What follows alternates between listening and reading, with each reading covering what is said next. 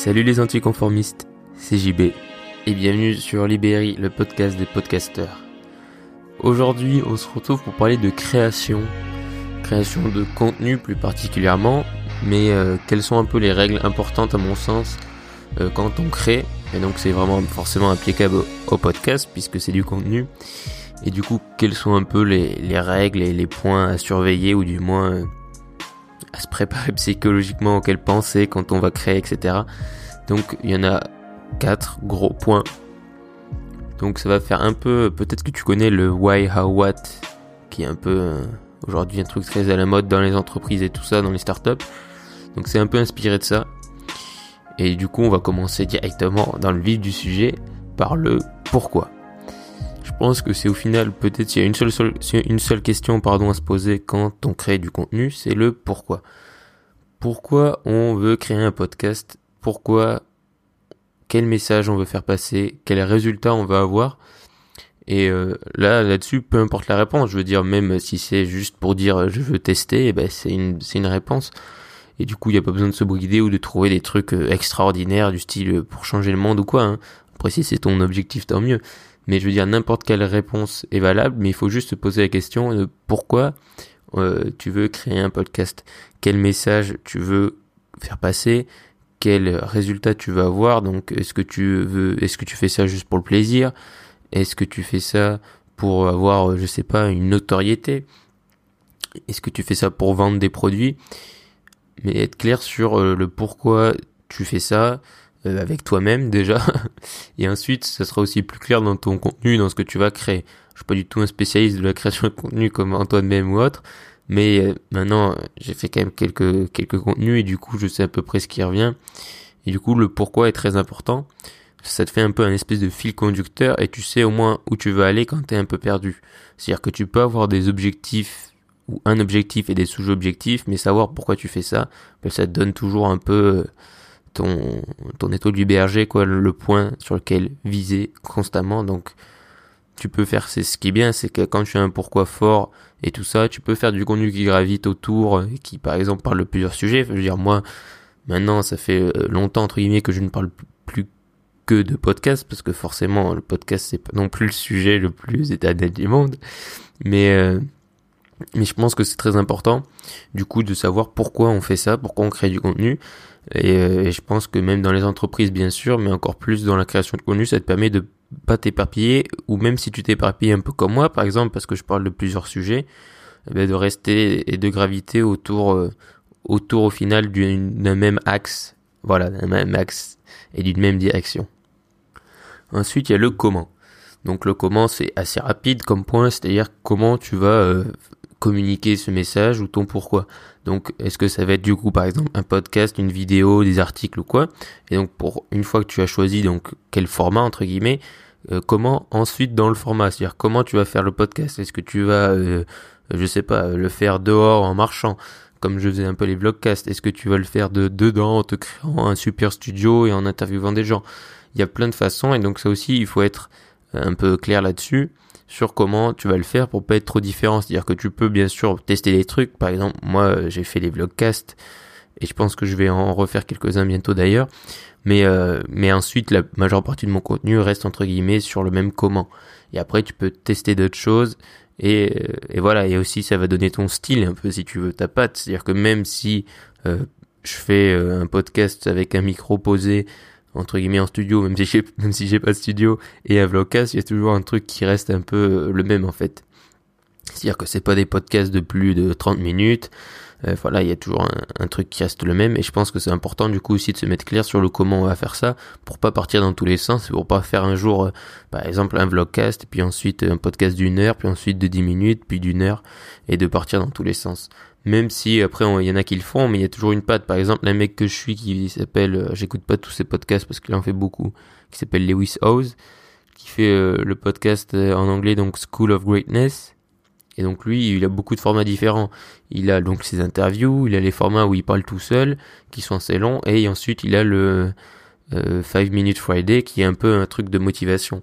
D'ailleurs, c'est de ça dont je me suis inspiré pour faire un peu mes petits podcasts assez courts et parce que je trouve ça assez intéressant. Donc tu peux varier les formats, tu vois, lui il varie les formats, mais il y a une espèce d'univers qui, qui reste autour, lié, encore une fois, à son pourquoi, d'où l'importance du pourquoi. Ensuite, il y a le pour qui, évidemment, c'est-à-dire que forcément, suivant ton sujet, ça va déjà éliminer des gens naturellement, et du coup, c'est bien de définir entre guillemets un peu la cible de ton audience, qui sera globalement ton audience. Est-ce que tu cibles, je sais pas, les gens qui ont plus de 30 ans, les gens qui ont moins de 30 ans, les gens qui ont entre 20 et 25 ans, des cibles très précises.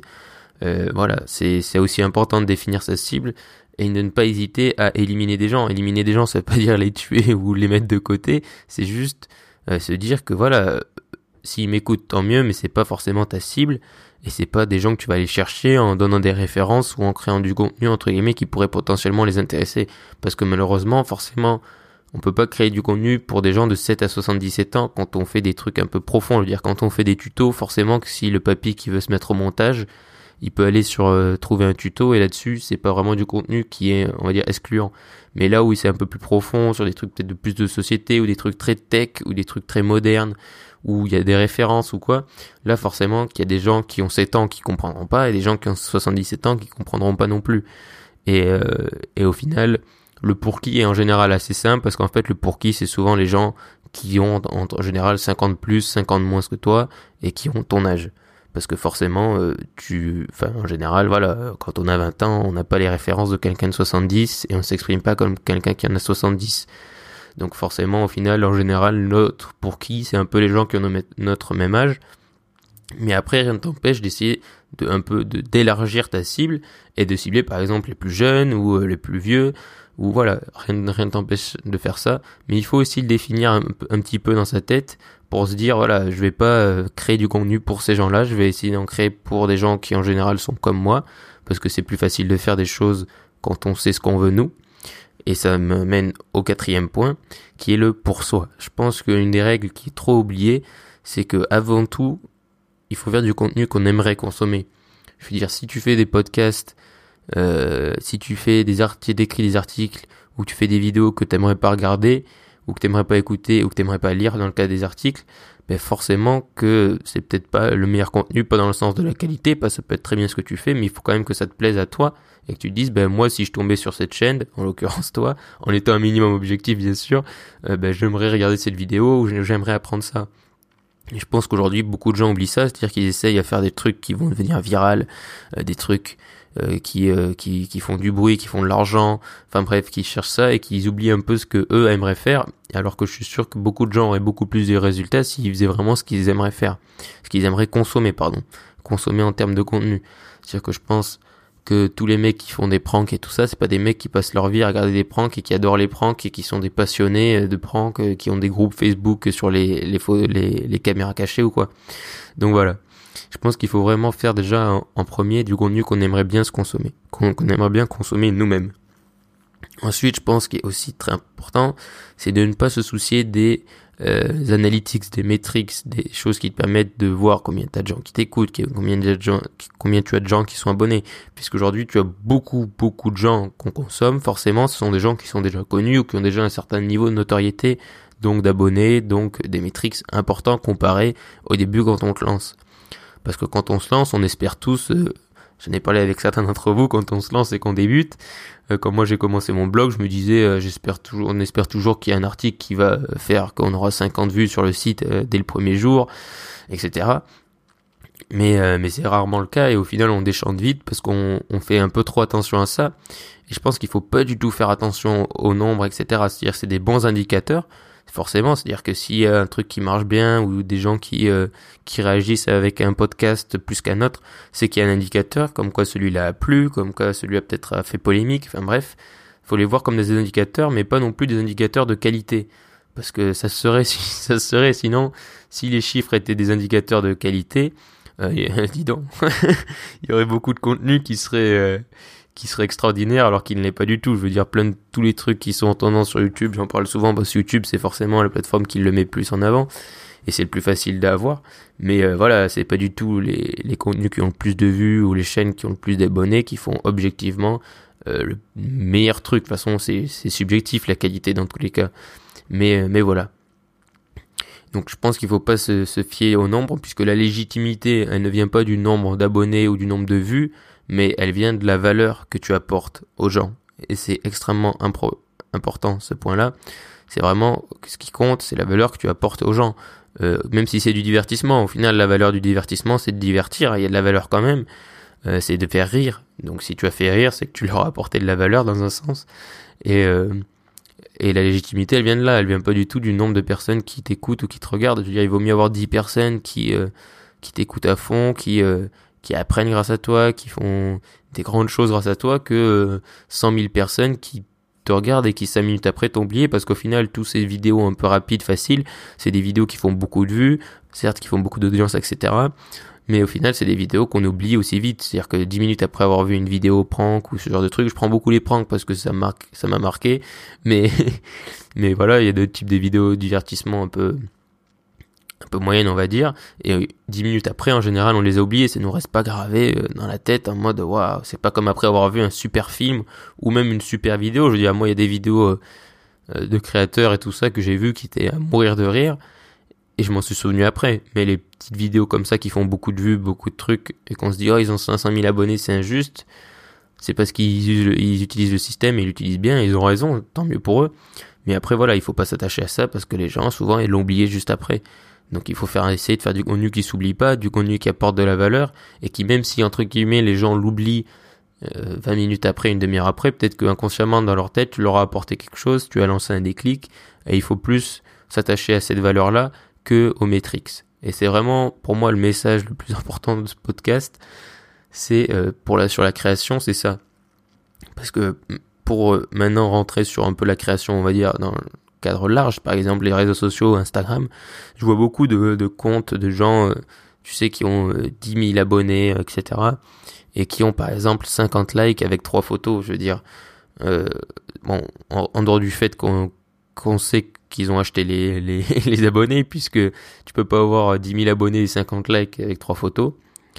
Euh, c'est là où c'est là où on se rend compte qu'il y a beaucoup trop de gens qui sont attachés à ça. Alors que les 10K ça sert à quoi? Là encore quand si tu te dis je veux 10 000 abonnés sur Instagram pourquoi tu veux 10 000 abonnés? Pourquoi tu veux un million d'abonnés? Tu veux un million d'abonnés pour devenir influenceur et, et, gagner ta vie en faisant des placements de produits? Ou euh, tu veux un million d'abonnés pour influencer un million de personnes dans le bon sens, dans un sens auquel tu crois, leur apporter de la valeur ou les faire rire ou peu importe? Là encore, avoir 10 000 abonnés pour avoir 10 000 abonnés, ça peut faire cool à la cour de récré peut-être, mais en, dehors de ça, ça t'apporte rien. Et ça t'apporte, apporte encore moins aux gens, puisque sur les 10 000 abonnés, il y en a aucun, il y en a 50 qui sont des vrais abonnés, entre guillemets. Moi, par exemple, si tu me demandes, moi, oui, je veux avoir 10 000 abonnés, mais je veux avoir 10 000 abonnés juste pour débloquer la fonctionnalité euh, mettre les liens dans les stories où tu peux swiper sur Instagram. Honnêtement, je veux pas 10 000 abonnés pour me dire oh, j'ai 10 000 abonnés, c'est énorme. Bien sûr que ça fait plaisir, c'est sûr, c'est sûr, je vais pas te dire le contraire. Mais après, je suis pas attaché au nombre et je me dis pas que je veux 10 000 abonnés pour euh, dès que je vois quelqu'un lui dire salut, je m'appelle JB, j'ai 10 000 abonnés. Donc ça sert à rien. Je préfère largement et je suis déjà très content avec le nombre d'abonnés que j'ai sur Instagram. Suis-moi sur Instagram d'ailleurs si tu ne le fais pas déjà et je suis très content voilà de d'apporter de la valeur aux gens et de ce que je fais. Parce que voilà moi j'aime bien j'aime ce que je fais. Il faut donné il faut l'assumer. Et, euh, et je suis très content déjà de ce que je fais. Et 10 000 abonnés ou pas je vais pas me sentir mieux. Je veux dire si j'ai 10 000 abonnés mais euh, que personne n'interagit que personne ne voit les trucs et que tout le monde que les 10 000 personnes trouvent ça nul bah au final ça a aucune valeur d'avoir 10 000 abonnés. Donc il faut vraiment pas s'attacher à ça.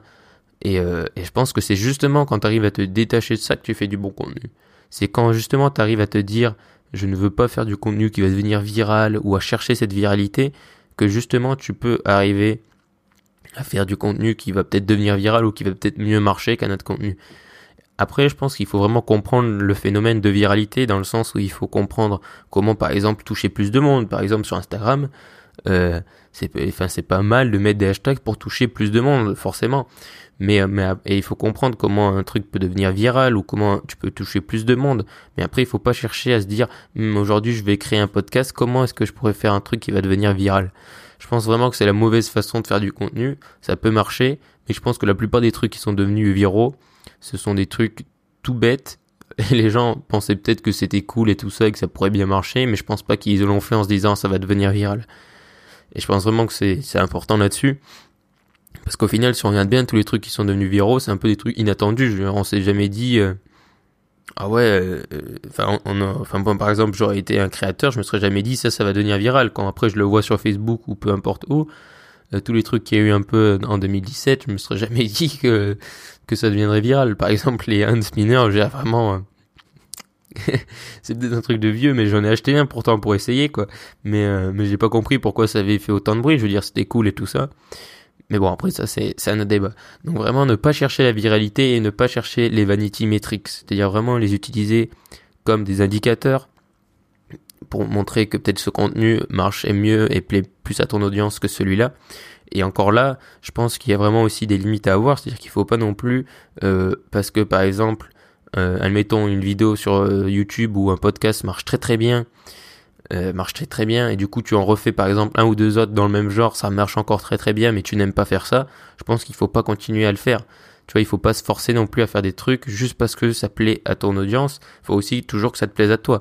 C'est-à-dire que si tu veux, si tu fais par exemple 15 vidéos sur le même sujet, que les 15 marchent mais que t'en as marre au bout de deux, tu vois, ben forcément, je pense qu'il faut que tu arrêtes. D'ailleurs, il y a plein de gros youtubeurs qui ont, qui ont été dans ce cas-là. Ben, D'ailleurs, euh, euh, je sais pas pourquoi je le prends toujours en exemple, mais il y a Squeezie par exemple qui avait fait une vidéo là-dessus. Moi, je trouve ça toujours intéressant les vidéos où les youtubeurs se confient, enfin se confient, sont entre guillemets plus honnêtes parce que ça montre vraiment la réalité du truc. Il avait dit, c'est-à-dire qu'il faisait à un moment donné du contenu parce qu'il devait en faire, parce qu'il avait une pression, parce qu'il fallait qu'il fasse du contenu qui plaise et tout ça. Et au final, maintenant qu'il fait un peu du contenu qui lui plaît vraiment à lui en premier, ben son audience a encore plus explosé et ça marche encore mieux pour lui. Et c'est vraiment la différence, c'est que tu peux essayer de faire du contenu qui soit un peu plus, on va dire, euh, dans le sens de tes, des gens qui te suivent, bien entendu, et de faire des choses qui leur plaisent plus. Par exemple, si les gens te demandent de faire une vidéo sur un sujet et que toi ça te fait plaisir, il faut pas du tout dire non, bien entendu. Mais après, il faut pas non plus se forcer juste parce qu'une vidéo a bien marché, faire 15 vidéos sur le même sujet, sans aimer le faire, ça a plus aucun intérêt, quoi. Donc voilà, s'il y a vraiment une chose à retenir, c'est euh, donc de trouver ton pourquoi. Donc ton pourquoi, ça c'est valable d'ailleurs même dans la vie, j'en avais fait un podcast là-dessus, mais trouver le pourquoi de tu veux créer des contenus, pourquoi tu veux créer un podcast, comment tu vas le faire, avec quel style, quelle patte, pour qui, à qui tu vas t'adresser, ta cible principale, et ensuite ne pas oublier que la légitimité ne vient pas du nombre d'abonnés que tu as ou du nombre de vues, mais elle vient de la valeur que tu apportes aux gens. Merci d'avoir écouté cet épisode. Si tu m'écoutes sur SoundCloud, dis-moi ce que tu as préféré de cet épisode en commentaire et abonne-toi. Sinon, si tu m'écoutes sur Apple Podcast, je t'invite également à t'abonner et à me laisser un avis, c'est ce qui aide le plus ce podcast. Je te remercie. Et surtout, reste optimiste.